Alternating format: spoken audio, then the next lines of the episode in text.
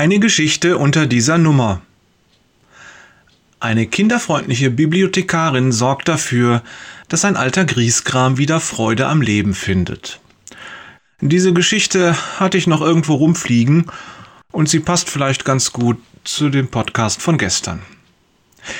In einer kleinen Stadt gibt es eine Bibliothekarin, die ihren Beruf heiß und innig liebt. Weit und breit gibt es keine Bücherei, die so gut besucht ist wie ihre. Und Kinder liegen ihr dabei besonders am Herzen.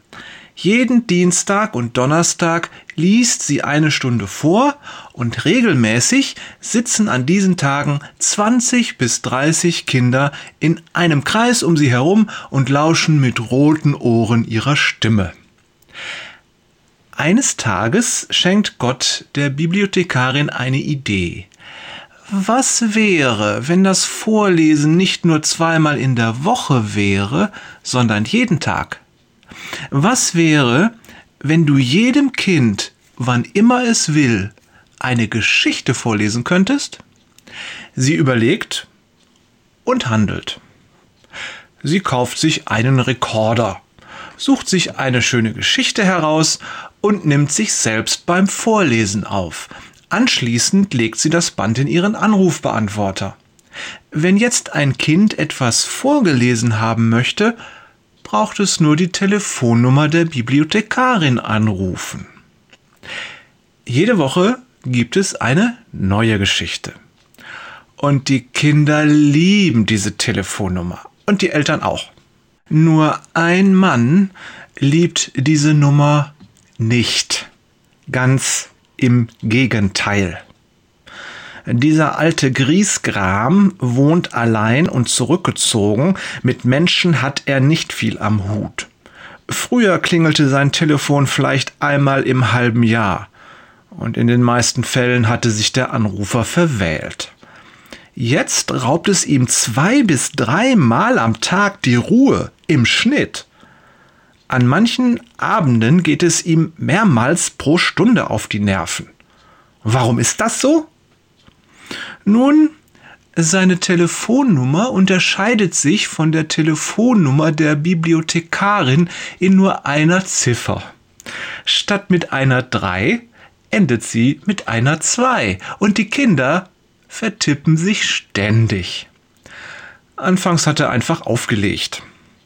Doch diese mysteriösen Kinderanrufe hören nicht auf.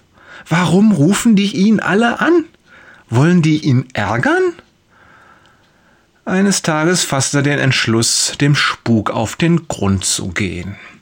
Als das Telefon klingelt, reißt er sich zusammen und bringt ein freundliches Hallo zustande. Onkel, liest du mir jetzt eine Geschichte vor? Hört er die Stimme eines kleinen Mädchens. Mit einiger Mühe und vielem Nachfragen gelingt es ihm, des Rätsels Lösung für diese Anrufe zu finden. Die Kinder wollen ihn nicht ärgern, sie wählen einfach die falsche Telefonnummer. Weißt du was, Kleine? Du bist falsch verbunden.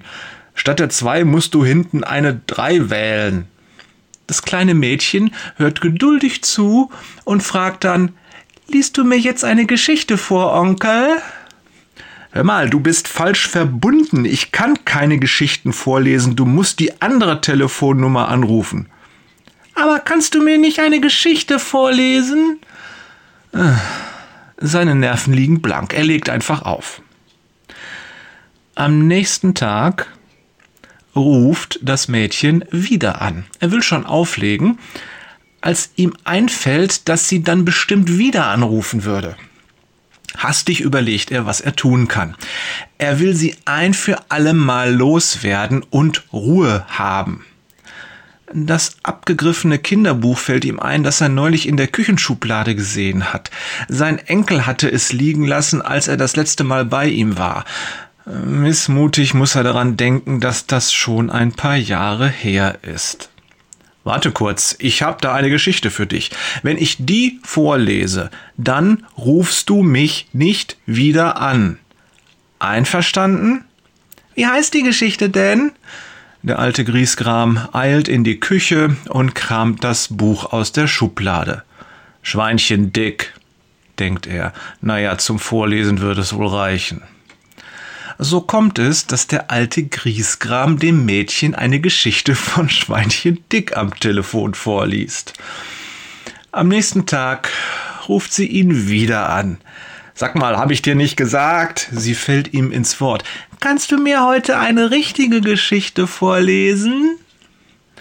Komisch, dass er gestern Abend auf dem Dachboden noch dieses alte Märchenbuch gefunden hat. Was hatte er da eigentlich getan? Er brummelt etwas vor sich hin und nuschelt dann ins Telefon.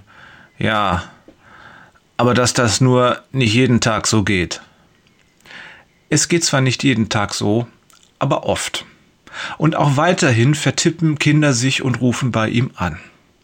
So kommt es, dass der alte Griesgram nur wenige Wochen später mehrere Kinderbücher zu Hause liegen hat und eines Tages sogar beschließt, selbst einmal in die Bücherei zu gehen.